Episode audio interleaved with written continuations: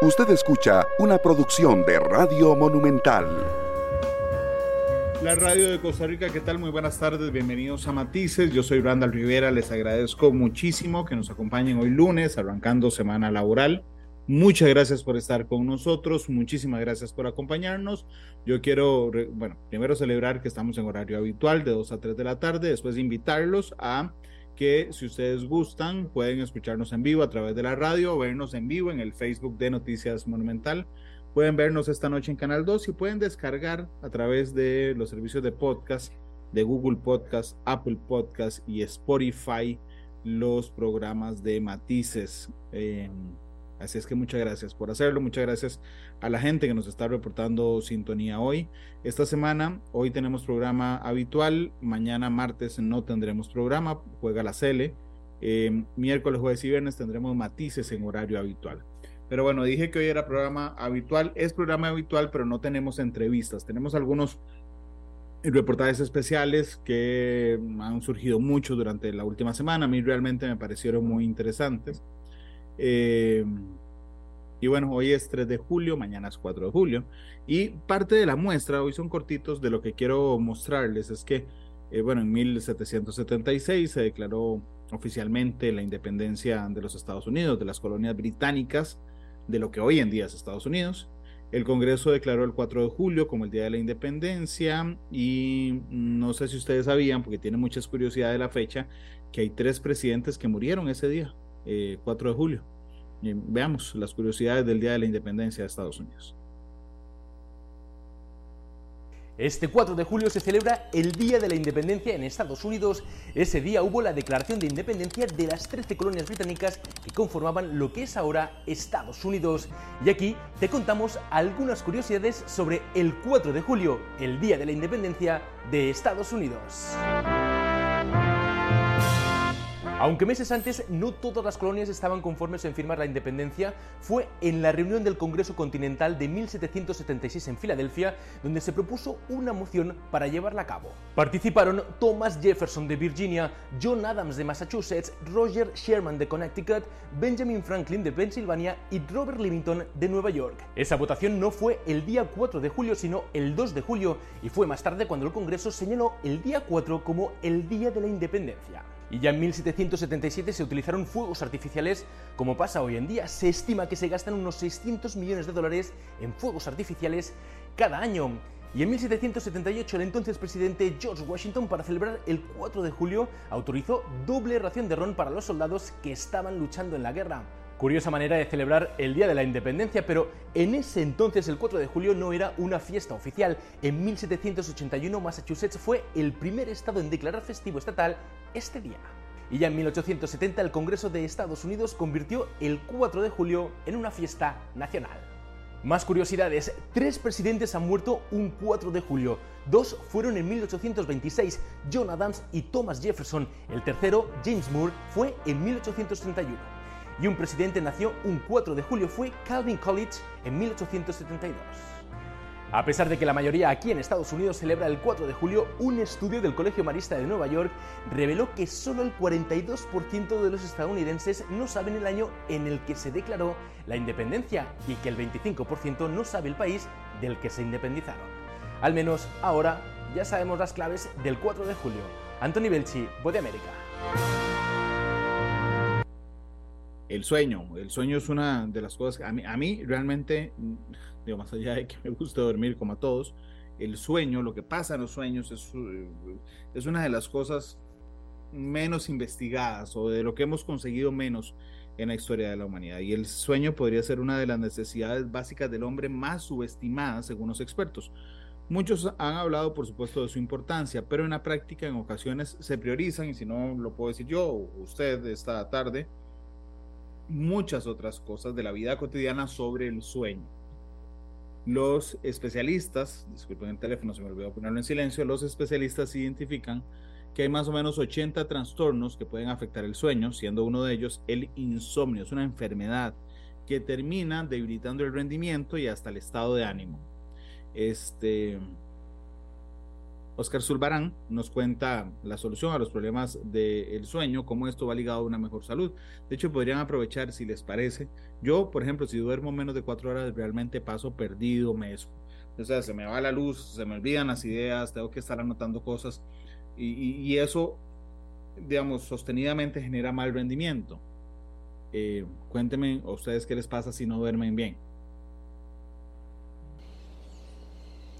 Cuatro de cada diez personas en el mundo sufren de insomnio, según la Organización Mundial de la Salud, una enfermedad que se refleja no solo en la cantidad de horas de sueño diario, sino también en la dificultad para dormir y levantarse de forma intermitente. El insomnio es el más frecuente de los 88 trastornos del sueño que existen y la regularidad con la que se presenta pudiera convertirlo en severo.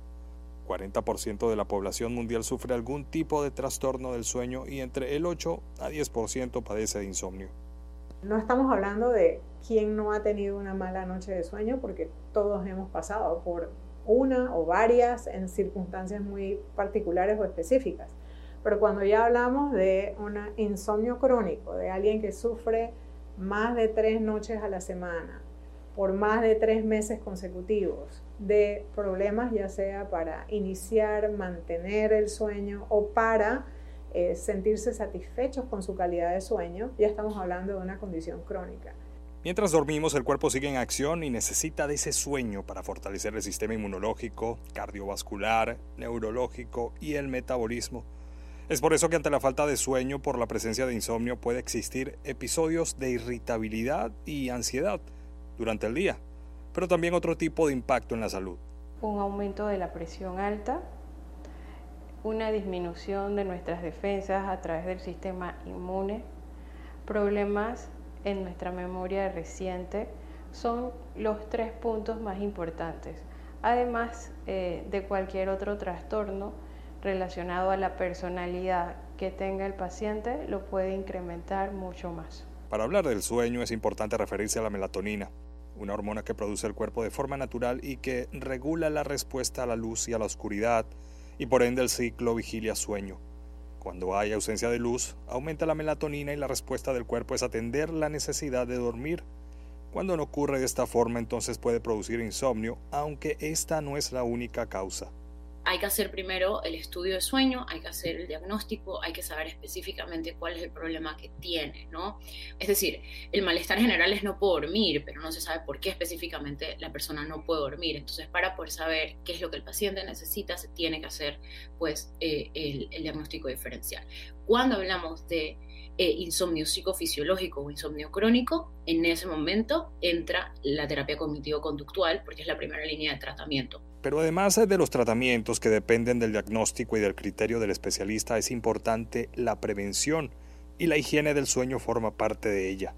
Evitar todo aquello que sabemos que puede eh, afectar ese ciclo de sueño, comenzando con las pantallas que hoy en día invaden nuestro mundo. Eh, la luz azul en todas ellas, eh, todas las sustancias que pueden eh, hacer que nuestro cerebro esté hiper despierto, o sea, estimulantes en general, alcohol. Pero ¿cuándo ir a un especialista si comienzo a detectar problemas para dormir? Si viene de, hace muchos años y siempre tuvo problemas de sueño, si los problemas empezaron, por ejemplo, en pandemia, si los problemas empezaron cuando pasó eh, algún hito específico en el, en el algún evento ¿no? específico o algún hito en, los últimos meses, por qué empezó el problema del sueño y en esos casos es importante buscar ayuda. Debe de hacerse una autoexploración para descartar que no tenga alguna preocupación o alguna situación emocional que lo haya llevado así. Si ese es el caso, acuda a un profesional de salud mental. Si no es el caso, acuda a un profesional del área de neurociencias de forma que le pueda ayudar.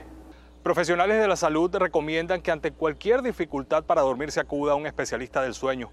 El descanso constituye una medicina natural y preventiva ante diversas enfermedades y su impacto es tan beneficioso como imperceptible para el cuerpo. La moda rápida. La moda rápida. Ahora se hacen mm, digamos, prendas que duran muy poco tiempo, ¿verdad? Antes uno una jacket le duraba años de años de años, ahora no. Y la industria textil está considerada como la segunda más contaminante del mundo, según la ONU. El fenómeno este ha despertado serios cuestionamientos con implicaciones ambientales de que las prendas duran muy poco y también con implicaciones laborales, la explotación que se da un montón de rincones del mundo. La cara oculta de la moda rápida. Lo vemos. Los activistas denuncian que las empresas asociadas con la moda rápida vulneran los derechos humanos de los trabajadores. Señalan que en muchos casos los empleados del sector se enfrentan a largas horas de trabajo bajo condiciones insalubres y que no ganan un salario digno. Precisamente aquí en los Estados Unidos, el Departamento de Trabajo descubrió que trabajadores del sector textil localizados en California no ganaban ni dos dólares la hora cuando el salario mínimo en ese lugar es de casi 16 dólares la hora. Además, Belén, los activistas también denuncian las consecuencias medioambientales que tiene el sector de la moda rápida. Explican que se utilizan grandes cantidades de recursos para producir la ropa y que en muchos casos las prendas acaban siendo desechadas sin pasar por un proceso de reciclaje renovar nuestro vestidor a menudo y tener gran cantidad de ropa. Es lo que propone la moda rápida o fast fashion, un modelo de producción y consumo que nació en los años 90 y que se acelera al mismo tiempo al que van cambiando las tendencias. Eso solo se puede eh, sostener en, estar consumiendo ropa ultra barata todo el tiempo, porque de otra forma es, es, imposible tener un guardarropa que cambie todas las semanas. Al ser prendas de menor calidad, el ciclo se vuelve mucho más corto, las prendas duran mucho menos, eh, el, desperdicio que se produce es mayor y las posibilidades de reciclar o reutilizar esas prendas eh, también se, vuelve, se vuelven menores. La industria de la moda rápida es capaz de diseñar, fabricar y llevar hasta las tiendas prendas nuevas en tan solo 15 días. Un modelo de negocio cuestionado sobre todo por sus consecuencias con el medio ambiente la industria de la moda contamina en todo su ciclo de vida. Ese es el gran problema que tiene. Y después, como, esto, como el fast fashion eh, tiene este tema de que es desechable, termina muy rápido en la basura. Una de las zonas más afectadas por esta industria es el desierto de Atacama, en Chile. En las afueras de la comuna de Alto Hospicio se amontonan grandes cantidades de ropa desechada que provienen sobre todo de Estados Unidos y Europa. Se trata de uno de los vertederos de productos textiles de mayor crecimiento en el mundo. Estos son los inescrupulosos del mundo que vienen a botar su basura acá. Es como el patio trasero, ya ni siquiera somos el patio trasero local, sino que somos el patio trasero del mundo, que es peor. Pero la moda rápida no solamente tiene efectos negativos en el medio ambiente. Expertos advierten sobre las precarias condiciones bajo las que trabajan millones de empleados del sector alrededor del mundo. Muchas de ellas son mujeres, mujeres jóvenes, mayoritariamente invisibles para los consumidores de ropa. Están obligadas a trabajar muchas horas en fábricas que no son seguras y con acceso limitado a aire fresco, a luz natural y saneamiento. Tenemos un poquito más de conciencia, pero pues digamos que el factor económico también mueve mucho. Paralelamente, las generaciones más jóvenes también impulsan una nueva tendencia, la venta de ropa de segunda mano. De acuerdo con el portal Estatista, el valor del mercado global de ropa de segunda mano y de reventa se estimó en 177 mil millones de dólares en 2022, una cifra que se estima que aumente en los próximos años. Si a los trabajadores de la industria de la moda les pagaran un salario digno, el sector no podría operar a una velocidad tan alta. Tendría que reducir la velocidad y tendría que producir menos. Y eso afectaría tanto a los problemas de derechos humanos como a los relacionados con el medio ambiente. Cada vez más países trabajan para minimizar los impactos de la moda rápida y crear una industria más ética y sostenible. Legisladores estadounidenses estudian una propuesta de ley federal que establecería protecciones salariales para los trabajadores del sector mientras algunos diputados de la Unión Europea abogan para que las grandes compañías reduzcan el número de colecciones de ropa y se prolongue la vida útil de las prendas. Además de iniciativas gubernamentales como las que acabamos de escuchar, vemos que cada vez hay más marcas que crean colecciones sostenibles y que los consumidores cada vez son más conscientes de todo lo que hay detrás de la ropa y piden a las industrias que rindan cuentas. Belén. Y bueno, siempre um, en temas de ambiente. Estados Unidos, por ejemplo, aprobó la mayor eh, cantidad de plata en su historia para luchar contra el cambio climático, pero aún así resaltan aquí en Costa Rica y en el mundo iniciativas privadas que, que lo logran. Eh, conozcamos esta en Estados Unidos luego de que en agosto del año pasado el presidente Joe Biden promulgara su ley contra el cambio climático con una inversión que representa la mayor hecha en esta área en la historia de Estados Unidos. Estamos hablando de 369 mil millones de dólares. Recientemente un informe del Clean Air Task Force en abril de este año señalaba que Estados Unidos estaría por detrás de, de poder cumplir con sus compromisos tal y como se los había fijado en este combate. Lo cierto es es que mientras los gobiernos del mundo intentan ponerse al día en la agenda que confirmaron durante la pasada cumbre del clima, hay pequeñas iniciativas que son promovidas por autoridades locales y activistas, como por ejemplo una pareja en el estado de Maryland que encontramos y que ha convertido parte de su propiedad en un verdadero oasis para la vida silvestre. Hay algunos expertos que consideran que aunque es un espacio pequeño, ciertamente puede tener un gran impacto. Veamos. Con sumo cuidado y admiración, Janet y Jeffrey Crouch se pasean por su jardín y observan las especies de plantas nativas que han sembrado para que, a diferencia de sus vecinos, su patio sirva como una barrera que protege contra la erosión y el cambio climático.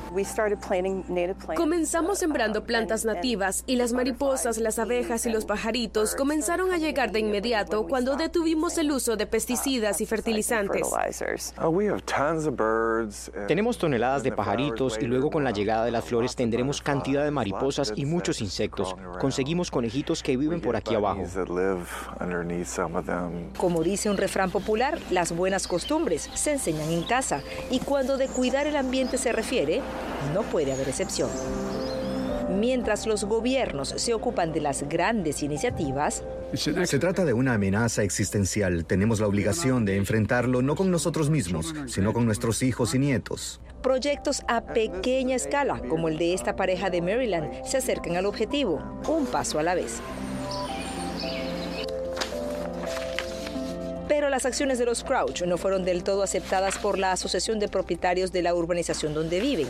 Al tiempo, recibieron la orden de retirar las plantas que tenían y colocar grama, como el resto de los vecinos. Sabíamos que estábamos haciendo cosas que eran beneficiosas para el medio ambiente. Nos parecía incorrecto salir de este pedazo de paraíso que habíamos creado. Tres años después, ganaron la batalla. Creo que el futuro del césped está destinado al fracaso.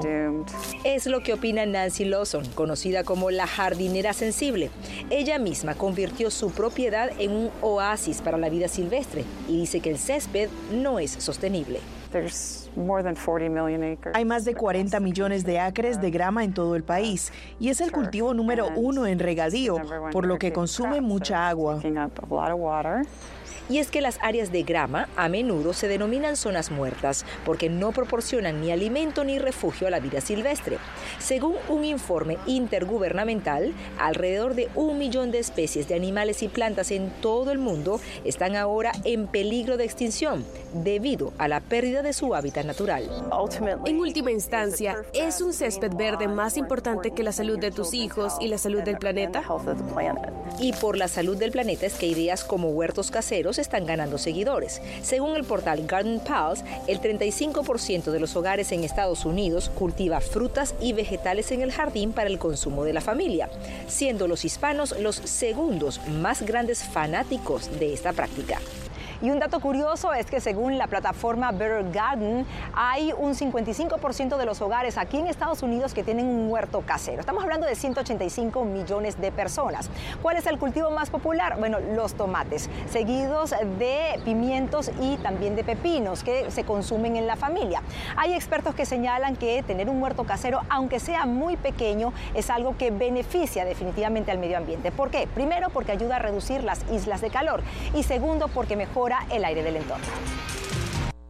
El 28 de junio pasado, la semana pasada, se celebraron cinco años de los ataques, eh, del peor ataque, hecho, el último ataque contra un medio de comunicación en Estados Unidos, es de Capital Gazette en Maryland.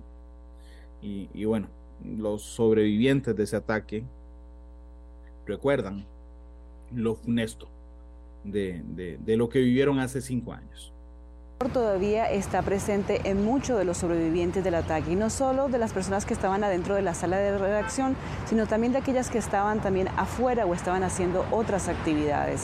Cinco años después todavía hay mucho trauma en, eh, por parte de los periodistas. Se habla sobre todo del tema de seguridad, por qué todavía existe un riesgo tangible en los periodistas actualmente en Estados Unidos, con un poco el cambio de las salas de redacción siendo tan céntricas y cada periodista trabajando por su cuenta muchos de ellos en sus hogares. Todavía existe esta preocupación por parte de los periodistas. Tuvimos la oportunidad de hablar con uno de ellos que todavía continúa trabajando para el Capital Gazette y esto fue lo que nos contó. En tan solo minutos, un acto de violencia cobró la vida de cinco miembros del personal de uno de los periódicos más reconocidos de la ciudad de Anápolis, en el estado de Maryland, The Capital Gazette. Un evento que le cambió la vida a todos los que sobrevivieron entre ellos a Paul Gillespie. Estaba mirando mi computadora y escuché un fuerte golpe, un fuerte disparo y era él disparando desde la puerta principal.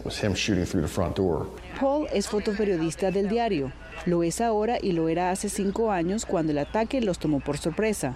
En medio del caos, las luces de emergencia, la cinta amarilla y la afluencia de socorristas, los periodistas del Gazette, lejos de huir, se reunieron en la parte trasera de la camioneta de un colega y comenzaron a escribir. Detalles posteriores explicaron que el tirador, identificado como Jared W. Ramos, estaba resentido con el periódico por una publicación sobre su persona. Tres años después, Ramos fue declarado penalmente responsable y sentenciado a cadena perpetua. Pero para Paul, los recuerdos de ese día no terminan con una sentencia. Y cuando me siento realmente mal, siento que solo espero morirme. Espero que, espero por eso que podría haberme ocurrido ese día.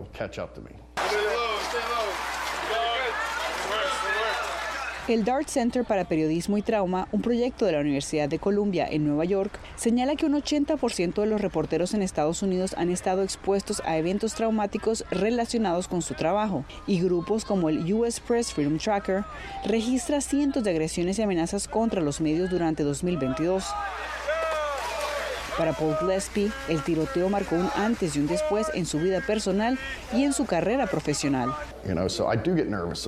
Me pone nervioso ir a ciertas cosas y durante un tiempo después de los tiroteos, incluso ahora, piensan dos veces antes de enviarme a una vigilia o algo donde alguien ha sido disparado, porque por aquí, cada vez que alguien menciona violencia armada, todos hablan del Capital Gazette. En Anápolis, el monumento de los guardianes de la primera enmienda rinde homenaje a las cinco vidas perdidas. Gerald Fishman, Rob Heisen, John McNamara, Rebecca Smith y Wendy Winters. Paul Gillespie también honra a su familia del Capital Gazette con una exposición. Lo bueno de mi proyecto es que pude hablar con cada una de las personas en estas fotos. Ellos venían a mi estudio y durante una hora, hora y media, teníamos lo que yo consideraba como mini sesiones de terapia. Actualmente, Paul es el único fotoperiodista de esa sala de redacción de 2018 que se mantiene en el Capital Gazette y dice seguir comprometido con el periodismo local. No somos el enemigo del pueblo, somos tus vecinos somos tus hijos, tus hijas, tus padres. Y bueno, precisamente cinco años después ya se escogió el lugar en donde se va a llevar a cabo un monumento, se va a construir un monumento. Va a ser aquí, precisamente en la parte eh, del frente de lo que es el edificio de la Voz de América en la Independence Avenue en Washington. La idea se concibió un año después de la tragedia del Capital Gazette y también es recordar un poco a aquellos periodistas, no solo los de Capital Gazette, que marcan la tragedia pues, más grande y más significativa de la historia en Estados Unidos, sino también de toda la labor periodística que se hace en Estados Unidos.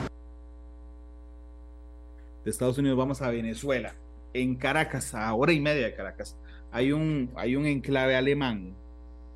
Porque cuando se habla de Venezuela ahora siempre se habla de Maduro y Maduro y Maduro. Hablemos de otras cosas. A hora y media, les decía, de Caracas, hay un enclave alemán. Es un lugar fundado por agricultores alemanes, lo que permite a los venezolanos que viven una situación tan compleja viajar por Alemania sin tomar un avión. Blancas con listones oscuros dan la bienvenida a este rincón alemán en Venezuela. La historia se remonta a 1843, cuando 370 pobladores de la región de Baden, en el antiguo reino de Prusia, y que hoy es Alemania, emprendieron un viaje de 112 días para hacer una nueva vida en Venezuela, respondiendo a un llamado del gobierno de ese entonces que anunciaba la apertura del país a inmigrantes interesados en desarrollar la agricultura. Les ofrecen que vengan familias completas, incluso que van a tener cada uno su parcela, su terreno, su casa, este, ganado, animales, etcétera, etcétera. Y cuando llegan aquí, una montaña desolada, o sea, algunos parchos ya requemados, con unas chozas para que se ubiquen esas primeras semanas o primeros días, ¿no? Y fue muy fuerte, o sea, fue una promesa incumplida. A pesar de las adversidades, esas familias echan raíces en las tierras que bautizaron como la Colonia Tobar, en el centro norte de Venezuela, donde hoy sus descendientes se esfuerzan por no dejar morir sus tradiciones ancestrales. También participo en el Oktoberfest, que es una fiesta tradicional cervecera de origen bávaro que se celebra todos los años acá en la Colonia Tobar.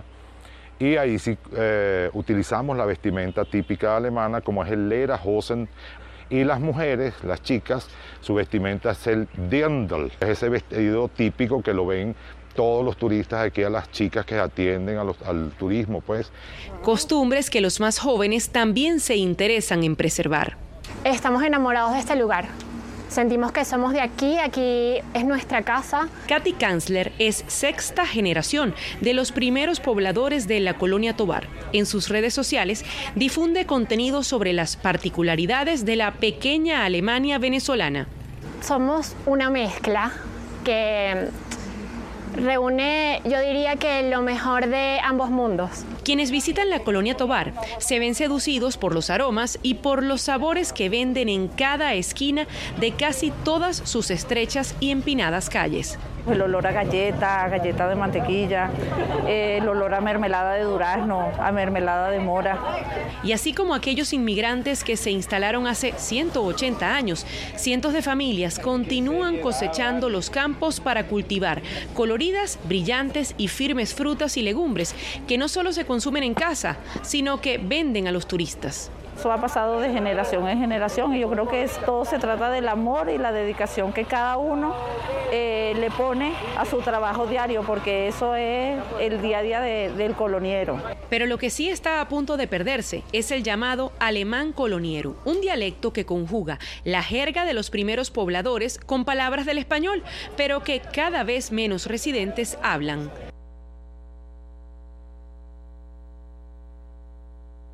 La Corte Suprema de Estados Unidos dio la razón al gobierno del presidente Joe Biden sobre una de sus políticas migratorias que había sido bloqueada por un juez federal. El alto tribunal rechazó interrumpir una norma que da prioridad a la deportación de inmigrantes indocumentados que representan un mayor peligro para la seguridad pública. ¿Qué es, qué qué es lo que significa todo esto? ¿A quiénes van a deportar ahora con mayor urgencia? Eh,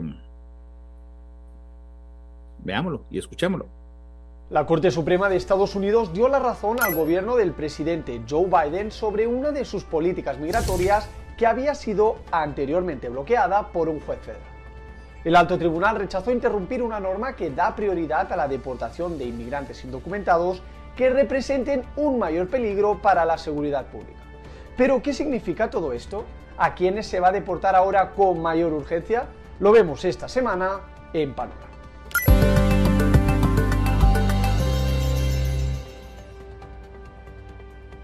Empecemos por el principio. ¿Qué ha pasado exactamente? Los estados de Luisiana y Texas habían argumentado que la ley federal de inmigración obliga a las autoridades a detener y deportar, incluso a aquellos que significan escaso o ningún riesgo para la seguridad pública. Ahora, el Tribunal Supremo desestimó este recurso al reconocer que no hay dinero ni personal suficiente para deportar a los 11 millones de personas que se encuentran sin autorización legal en el país. Básicamente lo que esto indica es que la Corte Suprema en este caso falló a favor del gobierno federal, dándole al gobierno federal su autoridad federal para poder determinar a quiénes y a cómo y a y cómo son deportados la mayoría de las personas que tienen en este país de manera indocumentada. En su resolución final, el juez Brett Kavanaugh señaló que el Poder Ejecutivo no tiene otra alternativa que la de establecer prioridades en la aplicación de la ley migratoria. Eso es porque el Poder Ejecutivo invariablemente carece de los recursos para arrestar y juzgar a cada violador de cada ley y debe reaccionar y ajustarse constantemente a las necesidades siempre cambiantes de la seguridad y el bienestar público del pueblo estadounidense. Dejando de lado estos tecnicismos, preguntamos a un experto migratorio sobre qué ocurrirá a partir de ahora. Ya cuando este, tome efecto esa, ese memo que, que, emitió el presidente y su administración, ya van a poder decidir cómo y cuándo se pueden deportar este, los inmigrantes, este, cuáles casos este, van a ser prioridades y cuáles no. El caso se centra en una directriz del Departamento de Seguridad Nacional emitida en septiembre de 2021 que suspendió las deportaciones salvo en casos de individuos que hubieran cometido actos de terrorismo, espionaje o que representaran amenazas graves a la seguridad pública. La directriz había actualizado una política establecida durante la presidencia de Donald Trump, la cual ordenaba deportar a personas que se encontraran en el país sin autorización, sin importar sus antecedentes penales o lazos comunitarios. Todos los estadounidenses están siendo afectados por inmigración indocumentada sin control. Agota los recursos públicos. El secretario de Seguridad Nacional, Alejandro Mayorkas, elogió la decisión de la Corte Suprema afirmando que permitiría a los agentes de migración concentrar recursos limitados en aquellos que representen una amenaza a la seguridad nacional, la seguridad pública y la seguridad fronteriza. Bajo ningún presidente es posible que el gobierno pueda deportar a todas las personas que están aquí indocumentadas, ni tampoco que se le pueda negar a todas aquellas que llegan a la frontera eh, negarse, negárseles entrar a Estados Unidos. Actualmente, y según datos oficiales, el Servicio de Inmigración y Aduanas tiene 34.000 camas para los detenidos y más de 4 millones de inmigrantes que se encuentran en el país de manera irregular en su carga de casos, incluidas 327.000 personas con antecedentes penales. Es por eso que la última decisión del Supremo provocó inquietud en ciertos sectores de la sociedad estadounidense. Esto está suponiendo una carga tremenda para Texas y Luisiana. Es difícil imaginar cómo la Corte Suprema puede decir que estos estados no tienen capacidad para representar los intereses de la gente. Un país es un país solo si tiene fronteras, y este país es posiblemente el único del mundo que ha decidido que las fronteras no importan. ¿Y ustedes qué opinan sobre la última decisión del Tribunal Supremo? Vamos a una pausa comercial. Gracias por estar con nosotros en Matices. Ya casi regresamos. Monumental. El conato de alzamiento de la semana tras anterior del grupo paramilitar Wagner deja grandes interrogantes sobre qué tan fuerte está Vladimir Putin para apostar por una guerra larga, por la que se decantó calculando que el apoyo de Occidente hacia Kiev, hacia Ucrania, iba a colapsar. Algo que por supuesto no ha ocurrido. Este foro que quería eh, compartirlo está con el análisis y la opinión de expertos sobre una de las crisis más serias que ha enfrentado Vladimir Putin, el presidente ruso, desde el inicio de la invasión a Ucrania. El presidente de Rusia, Vladimir Putin, le apostó a un conflicto prolongado en Ucrania, calculando que el apoyo de Occidente a Kiev iba a colapsar, pero eso no ha ocurrido. Es ahora el intento de rebelión del grupo paramilitar Warner el que deja grandes interrogantes sobre qué tan fuerte está Putin para insistir en una guerra larga. Información de inteligencia reportada primero por el New York Times asegura que el general Sergei Surovikin, el subcomandante de las operaciones rusas en Ucrania, sabía con anticipación del plan de rebelión del ex jefe del grupo Warner, Yevgeny Prigozhin. La versión del Kremlin es que no existen fisuras internas y sostiene que el ejército y el pueblo de Rusia están unidos en torno a Putin.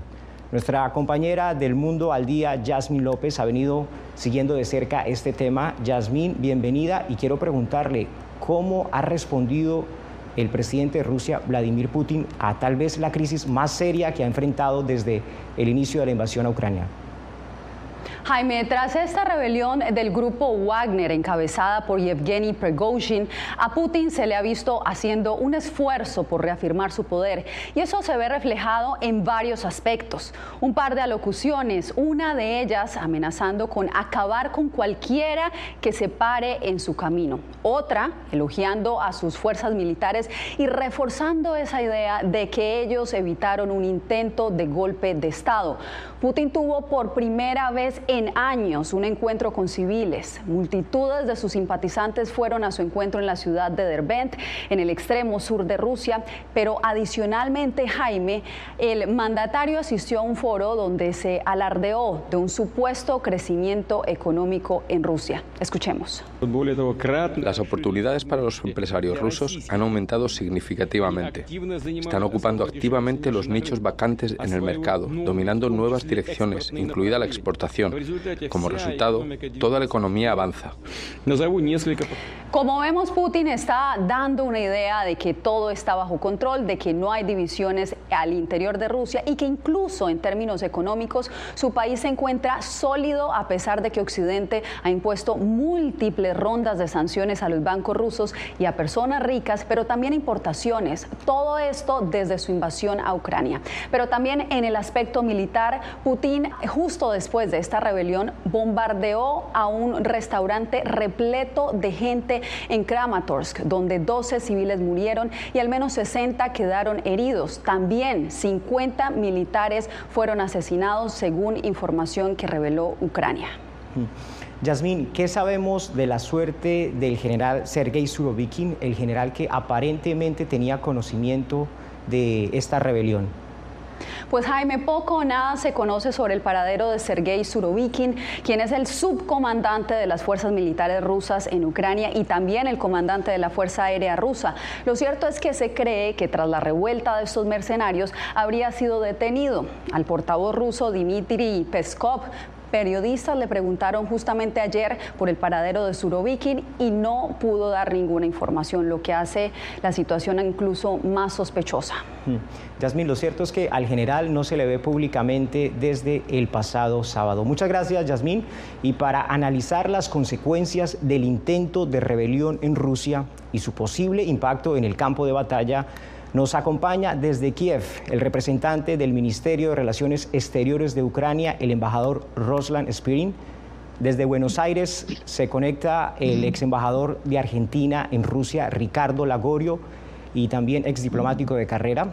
En el área de Washington saludamos al doctor Emilio Viano, analista de asuntos internacionales y profesor de crimen transnacional en American University. A los tres, bienvenidos. Embajador Roslan, quiero comenzar con usted.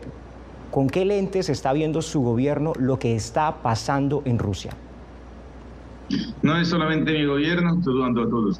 Pues todo el mundo está, eh, pues ya ahora puede confirmar, o la situación confirma que una vez más Putin eh, salga al mundo con sus mentiras cínicas y pretextos falsos como siempre sigue mintiendo y sobre la situación económica y sobre la situación en el campo de batalla. Pero ah, miren, eh, lo que está sucediendo es una eh, confirmación de que la situación eh, en, en Rusia misma está descontrolada. Todo el mundo ha visto que Putin ya está desacreditado ya no tiene control, no puede entender qué está sucediendo en su propio ah, país, no puede defender su propia gente ah, contra los mercenarios y pues no puede defender ni, ni, sus ah, bases de petróleo que están derivados todos y que pues ya no puede eh, defender sus ciudades y sus ciudadanos. Mira, según la constitución de Rusia, está prohibido tener en el, en, el territorio de, Rusia esos eh, mercenarios, cualquier grupo al menos el grupo que encabezado por un ex convicto que estuvo preso por más de nueve años. Pero ah, lo que se refiere a 2021, cuando Putin declara abiertamente que no tiene nada que ver con este grupo Wagner y que no existe tan cosa y conexiones con el gobierno, pero hace ah, unos días él abiertamente declara desde las pantallas de televisora que eh, este grupo de Wagner está 100% pues pagado y financiado por el gobierno de Rusia. Sí, es la primera vez, embajador, sí, es la primera vez que, que lo reconoce Rusia, que ellos son los financiadores de este grupo paramilitar. Quiero preguntarle al ex embajador de Argentina en Rusia, Ricardo Lagorio, eh, el ex líder del grupo Wagner planeaba capturar a los militares eh, rusos, según información de inteligencia de Occidente que cita el Wall Street Journal. ¿Hay elementos para creer que era realista ese plan? Buen día, Jaime. Ante todo, eh, quisiera mandarle un fuerte, fuerte abrazo al embajador Ruslan y a través de él a todo el pueblo ucraniano. Jaime, yo creo que mm, es muy difícil por la propia naturaleza del sistema ruso saber cuál es el objetivo del grupo Wagner y de Prigozhin. Lo que sí yo creo que lo que ocurrió este fin de semana demuestra que hay una nueva dinámica en, en la zona. Hubo una invasión injustificada del gobierno ruso a Ucrania, violando las leyes de derecho internacional y los principios de la Carta. Además, un error y un fracaso militar. Pero este fin de semana quedó en evidencia que hay un nuevo elemento, quizás tan o más interesante e importante a futuro, que es que hay un cuestionamiento interno al propio gobierno del presidente Putin. Esa narrativa de que mm, Ucrania era el puente de Occidente para invadir y amenazar a Rusia ha caído nunca fue válido, pero menos ahora, porque el propio presidente Putin tuvo que reconocer dos veces en las últimas horas, primero en un discurso del 24 de junio, este sábado, y luego este lunes, de que hubo un motín de, de sus propias tropas mercenarias y que entonces la amenaza está adentro, no está afuera. Así que yo creo que pensando a futuro, lo que ocurrió este fin de semana, que refleja el resquebrajamiento interno del sistema de gobierno presidente Putin, es el dato quizás más relevante, porque además eso refleja lo que está ocurriendo en el terreno militar, que es que no le está yendo bien, al contrario, y al mismo tiempo refleja cuestionamientos internos, así que habrá que ver cómo sigue esta dinámica, pero es lo más relevante. Sí, es una situación interna que Vladimir Putin no se esperaba. Quiero preguntarle, doctor Emilio Piano, eh, ¿qué tan importante ha sido para Putin en la guerra contra Ucrania eh, la participación del grupo Warner? La participación del grupo Wagner eh, fue muy, muy importante, porque fueron los que verdaderamente combatieron en una manera estratégica. Perdieron muchos de sus hombres, pero conquistaron también ciudades importantes para los rusos. Eh, las tropas rusas, el ejército ruso demostró falta de entrenamiento, la escasez de, digamos, suministros de armas, de explosivos, de de, un planeamiento bien hecho y eh, claramente el grupo Wagner fue el más importante para los avances, particularmente en la, en la conquista de la ciudad de Bakhmut, que fue un símbolo importantísimo per se de la potencial victoria rusa. Así que en este sentido, la salida del grupo representa una pérdida importante para Rusia y no vaticina una continuación de la guerra muy exitosa. Al contrario, los ucranianos están diciendo que tropas ucranianas están avanzando en todas las direcciones de, de, su contraofensiva contra las fuerzas rusas de ocupación. Esto podría ser correcto para decir que en este momento vamos a ver la debilidad del ejército ruso, la falta de entrenamiento, la falta de planeamiento, las críticas contra el ministro de, eh, de las Fuerzas Armadas Shoigu, del jefe militar Gerasimov, por falta de inspirar a las tropas, de prepararlas bien, de tener planes efectivos. Sí, doctor, mientras Estados Unidos y los países europeos observaban con atención el manejo de Putin a la crisis interna desatada por el grupo Warner, En el campo de batalla, las tropas ucranianas reportaban el pasado lunes que habían retomado el control de Rivnopil, una villa devastada en el sudeste de Ucrania. Sin embargo, el mapa de la extensión del territorio ocupado por Rusia eh, todavía no presenta grandes variaciones. Inclusive el presidente Volodymyr Zelensky ha reconocido que la contraofensiva avanza más despacio de lo deseado. Embajador Ricardo Lagorio, ¿qué está pasando en el terreno con la contraofensiva de Ucrania? Mire, yo creo que lo que está ocurriendo es algo épico, porque si bien, como usted ha dicho, la contraofensiva quizás no ha avanzado tanto, lo que está haciendo Ucrania, que significa enfrentar al segundo ejército del mundo con 6.000 armas nucleares, 5.000 operacionales, y casi 1.500 en vía de desmantelamiento es épico. Yo creo que eh, hay que seguir apoyando eh, la heroicidad del pueblo ucraniano, la voluntad de defender su territorio, porque además es un ejemplo al mundo. En el siglo XXI no se puede violentar los principios de derecho internacional, no se puede agredir a un país, no se puede invadir. Así que más allá de los resultados inmediatos, creo que hay que seguir apoyando al ejército y al pueblo ucraniano en este combate por libertad. Sí. Embajador Roslan, los pilotos ucranianos apenas están siendo entrenados para volar los aviones de combate F-16. ¿Cómo están respondiendo ustedes en el frente de batalla ante la superioridad aérea que mantiene Rusia en este momento?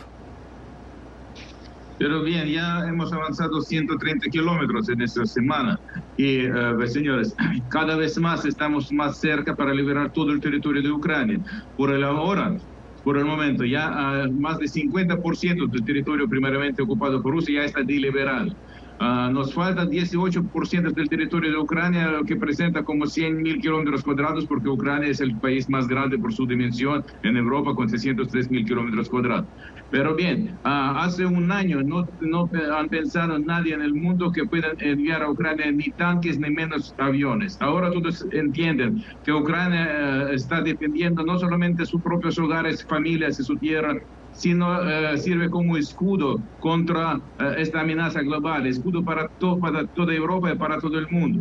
Así que eh, esos aviones que sí van a venir a Ucrania van a apoyar bastante para expulsar a esos invasores ocupantes del territorio de Ucrania y eso es la única manera y el único este, idioma que entiende Putin, un idioma de la fuerza, porque no hay posibilidad de negociar con él, no pretende hacer negocios, pretende eliminar tanto el eh, ejército ucraniano cuanto eh, la población ucraniana bombardeando eh, cada vez las ciudades civiles y destruyendo, ya han destruido más de 10, 112 mil objetos civiles.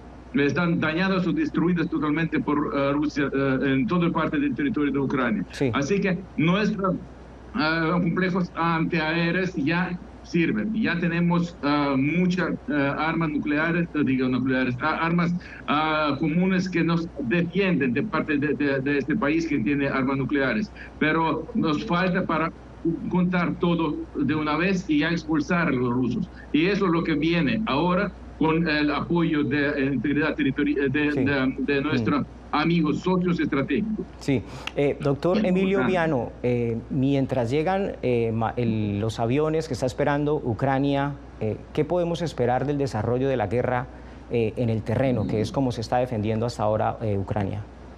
Bueno, depende naturalmente de la estrategia de la preparación y del suministro de armas. Y en este sentido, Ucrania ha beneficiado mucho de la asistencia de Estados Unidos, de la OTAN, de la Unión Europea, de muchas otras naciones que están ayudando. De hecho, hoy el gobierno de España que está asumiendo la presidencia de la Unión Europea, está representado ahí por su primer ministro Pedro Sánchez, que está visitando eh, Ucrania, Kiev, para demostrar como primer acto de la presidencia española de la Unión Europea el apoyo incondicionado de los países que la forman. Así que eso es una señal muy positiva. Del otro lado, hay mucho dinero que está utilizado ahora para Ucrania, por ejemplo, el Fondo Monetario Internacional eh, de Estados Unidos ha aprobado 80, 80, 80 90 mil millones de dólares para Ucrania. La Unión Europea está hablando de 50 mil millones de dólares.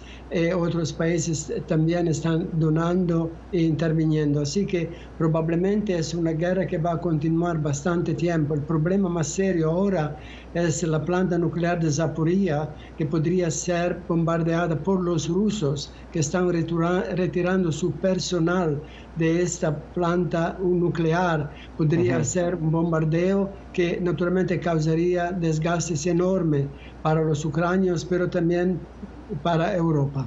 Ok. Esto es Foro de la Voz de América analizando la guerra en Ucrania. Llegamos al final de foro analizando hoy la fallida rebelión del grupo Wagner en Rusia y el estado de la guerra en Ucrania. Sus conclusiones, empiezo con usted primero, embajador Ricardo. Gracias, Jaime. Mire, rápidamente, acá estamos frente, yo diría, a un doble crimen la, una invasión injustificada a un país libre e independiente en el siglo XXI y además un desvío de recursos y acciones para enfrentar los grandes desafíos del siglo XXI, que es el cambio climático, la pobreza, las migraciones. Esta, esta, este doble crimen del gobierno del presidente Putin es inaceptable.